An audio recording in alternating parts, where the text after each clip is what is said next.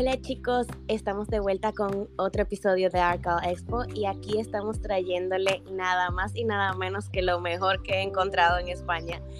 Y transmitiéndolo, eh, ni siquiera transmitiéndolo, montando a esta señorita en nuestro avioncito de papel anda por Dominicana, por Miami, anda por todos lados y los países que le faltan embarcar son bastantes.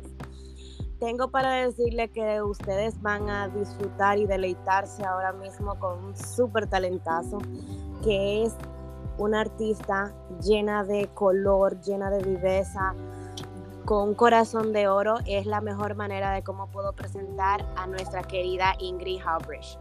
Bienvenida a nuestro espacio, Ingrid. Arca es pues tu familia y gracias por regalarnos un minuto de tu tiempo. Bueno, ante todo, muchísimas gracias por tantos piropos, por tantos elogios, de verdad, eh, bueno, no es necesario, es un placer para mí poder eh, formar parte eh, y compartir este ratito contigo, con ustedes.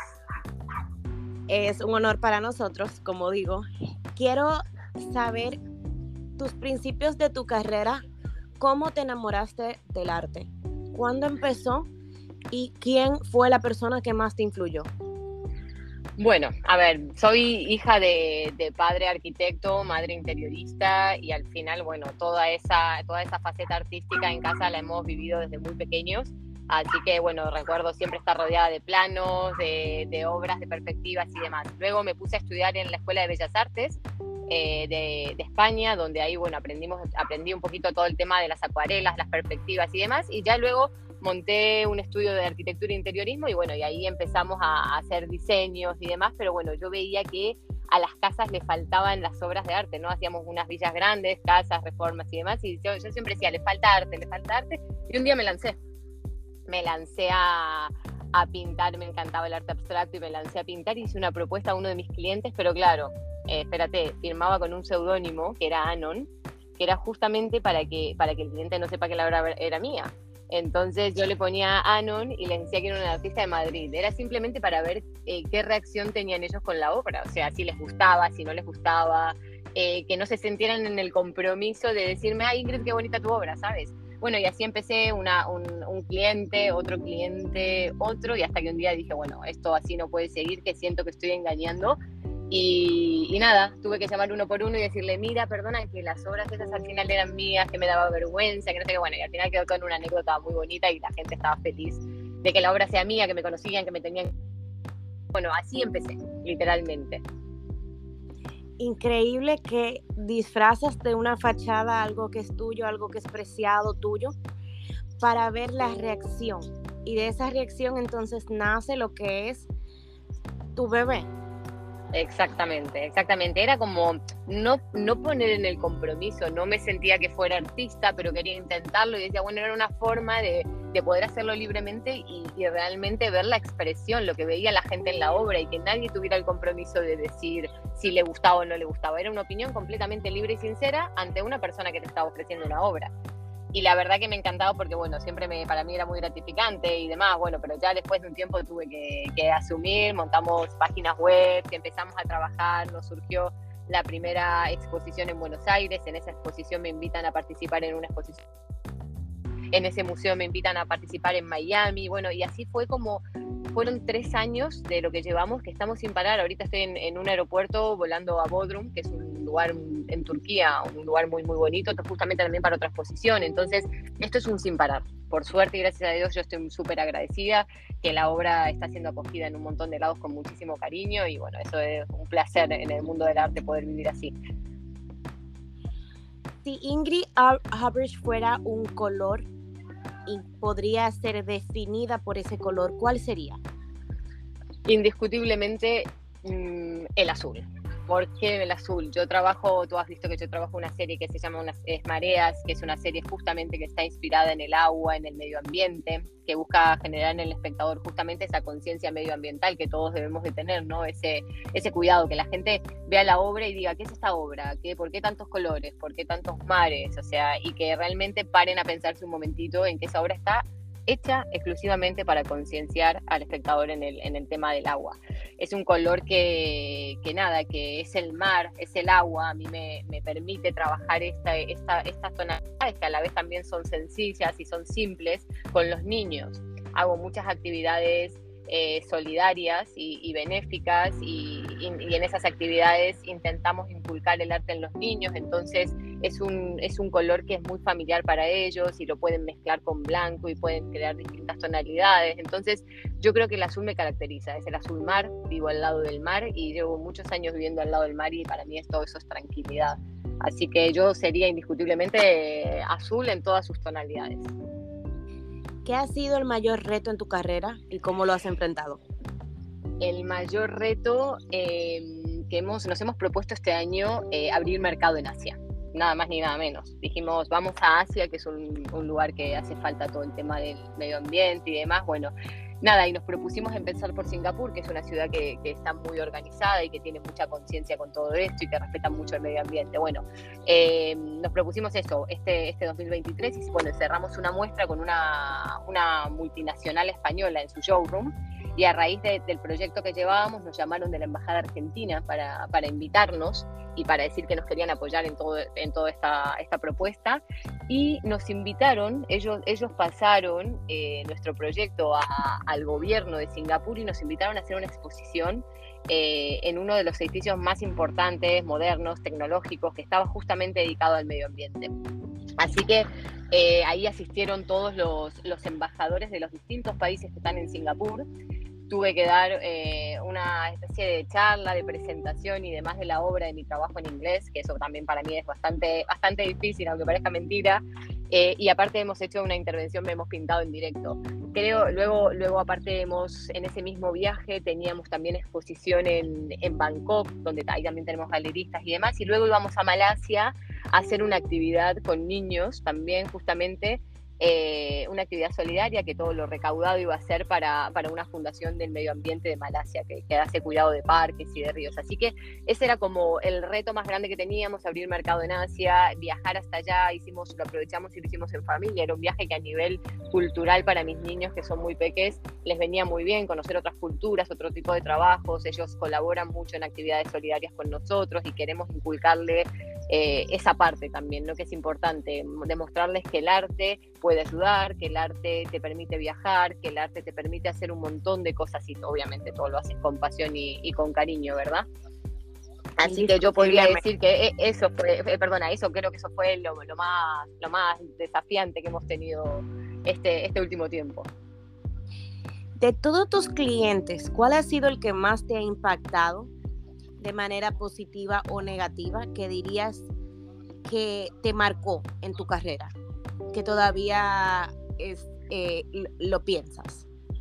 Mira, de manera, vamos a empezar al revés. De manera negativa, gracias a Dios no tengo ningún cliente que me haya, me haya sorprendido ni nada. La verdad que yo siempre digo que la, gente que está relacionada al mundo del arte y que aprecia el mundo del arte tiene una sensibilidad distinta. De hecho, cada vez que nos relacionamos con clientes o con gente, eh, uno, uno forja una cierta amistad, ¿no? Porque se llevan una partecita tuya y hacen una inversión importante por, por tener algo tuyo. Eso es súper valorable para, para ti que eres artista, para mí que soy artista, ¿no?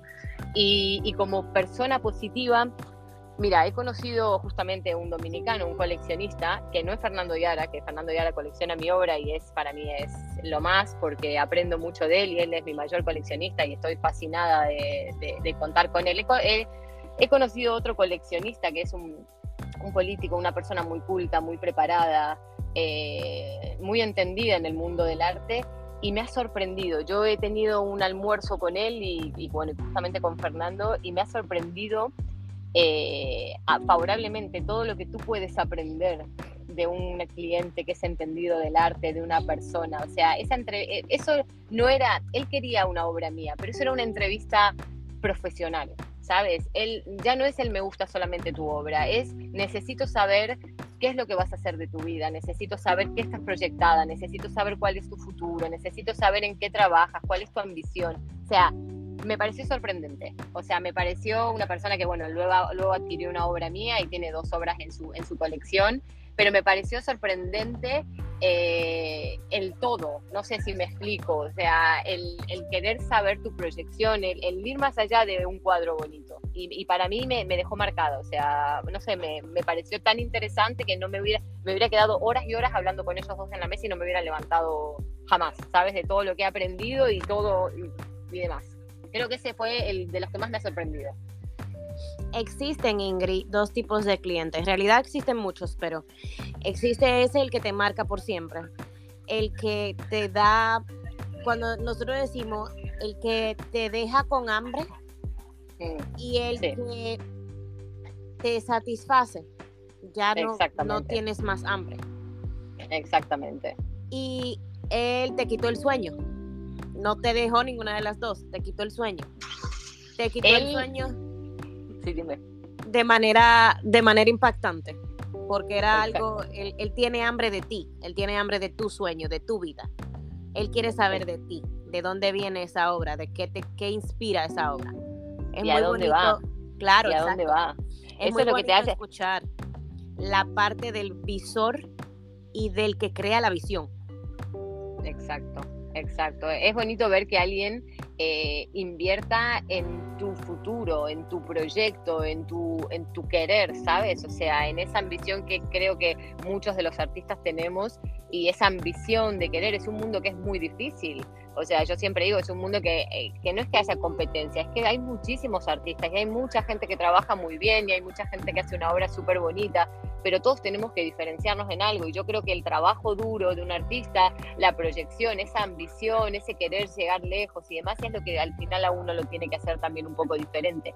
Y cuando tú ya te mueves en un mundo del coleccionismo, tal vez le pueda dar igual que tu obra esté mejor acabada o peor acabada. Eso tal vez le es un poco indistinto. Ellos quieren ver esas ganas de llegar, esas ganas de triunfar. Un, coleccionista invierte en una obra que más allá de que le guste o no, sea una obra que tenga futuro y tenga una rentabilidad futura. Entonces, eso al final fue, para mí fue como una experiencia de decir, bueno, vamos por buen camino. Si este hombre ha invertido en mi obra es porque lo estamos haciendo bien. Estar sentada con dos coleccionistas tan importantes dominicanos que, que creo seguramente que tú conoces, eh, para mí, siendo nueva en todo esto, para mí fue un orgullo y es, una, es un momento que yo no, no olvido de, de, mi, de mi periodo, o sea, de, de, mis pasos ¿no? en el mundo del arte. Así que eso me pareció fascinante. Ahora sí te voy a preguntar, ¿qué área para ti sería un escenario perfecto? Donde podrías crear, donde podrías soñar, donde la musa se te podría encender. Dentro de tu país, que podrías decir que en ese lugar podrías crear memorias y podrías crear obras de esas memorias? Mira, yo tengo muchos países de adopción, como siempre digo. Al final yo soy argentina de Buenos Aires, me he ido a vivir eh, con 18 años, con 17 años a Punta del Este sola, porque necesitaba, era mi primer, necesitaba vivir cerca del mar y nosotros veraneamos toda nuestra vida ahí y me fui a Punta del Este, a Uruguay a vivir y, nada, y a partir de ahí dije no puedo vivir lejos del mar. Luego me he venido a España y vivo a dos calles del mar.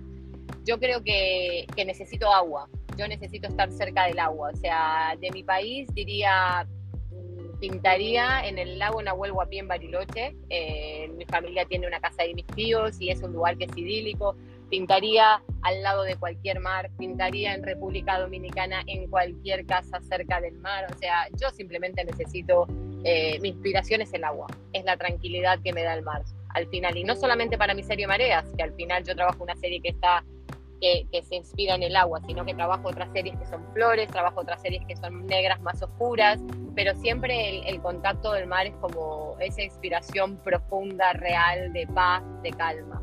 O sea, cualquier sitio que tenga agua y mar es un lugar perfecto para mí. Si podrías darle un consejo a alguien que le interesaría seguir los pasos del arte, la arquitectura, el interiorismo, y le interesaría adquirir un pedacito de tu cerebro, ¿qué consejo le podrías dar? Mira, no soy quien para dar consejos, yo simplemente lo que le digo a la gente que, me pregunta o empieza o lo que le puedo decir, mira, lo mismo, lo mismo que le digo a mis niños también que son pequeños, no tengan vergüenza. O sea, con la vergüenza no vamos a llegar nunca a ningún sitio, no, no se puede tener vergüenza, uno tiene que, que desear las cosas e ir a por ellas, sin miedo, porque al final todo el mundo eh, puede lograr con esfuerzo, con sacrificio, con trabajo, puede llegar a donde quiera. Tú te propones eh, abrir mercado en Asia, tú te propones, propóntelo. Y seguramente el que tengas al lado tendrá un conocido, seguramente tengas la posibilidad de siempre, o sea, al final yo pienso que todo está conectado. Lo único que hace falta es primero ser buena persona para que la gente te responda, no tener vergüenza y trabajar muy duro. O sea, yo creo que trabajando duro, eh, proponiéndose, intentando ser diferente, uno no puede estar copiando ni puede estar haciendo lo que hace el otro, uno tiene que tener su propia personalidad, ser diferente, pero sobre todo muy trabajador. O sea, yo creo que eso puede diferenciar a cualquier persona y la puede hacer llegar a, donde realmente quiere y anhele. Ingrid, ha sido un placer nuevamente, te lo dije cuando te conocí, eres una persona increíblemente maravillosa. Eh, la verdad es que aprendo de ti en cada llamada que tengo contigo y anhelo el momento en que podamos conocernos en persona.